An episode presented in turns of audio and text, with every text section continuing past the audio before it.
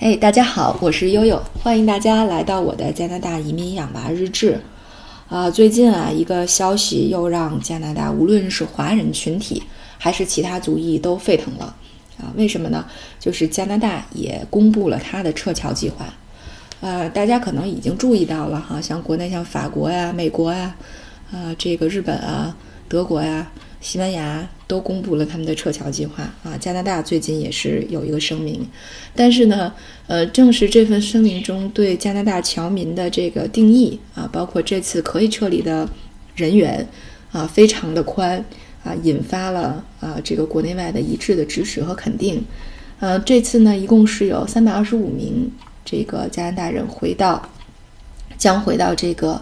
呃，这个这个安省特伦顿啊，先到安省特伦顿的一个军事基地啊，在那里呢已经建好了一个接待和安置中心了，所以呢，这三百二十五名同胞，呃，将接受为期十四天的隔离和医学观察。对，但是这三百二十五名里都是加拿大的公民吗？都是有这个加拿大护照的公民吗？不只是，还有谁呢？还有。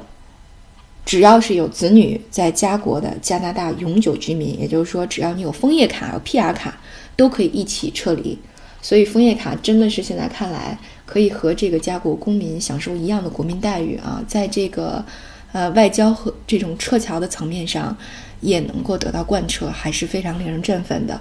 啊！也就是说，只要是父母或孩子当中只要有一个人有加拿大公民身份就可以了。而且呢，撤侨的所有的费用，包括机票钱儿。都是加拿大政府出的啊，这个还是非常非常给力。那么，呃，这个加拿大的外交部长向安省特伦顿，特伦顿就是这个军事基地的居民保证，说我们接回家国同胞的同时，啊，也会在部队中接受医学观察和评估，所以呢，这个当地的居民没有感染病毒的风险啊，大家可以放心。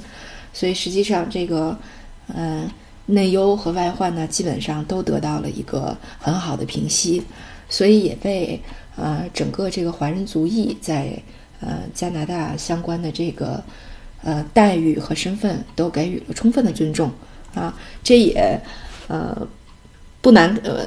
也不难想象，就是在这个消息一出来之后哈，各个的这个华人的微信群又都沸腾了。啊，大家纷纷预计说，在这次疫情之后。呃，估计会迎来一大波的这个移民潮和入籍潮，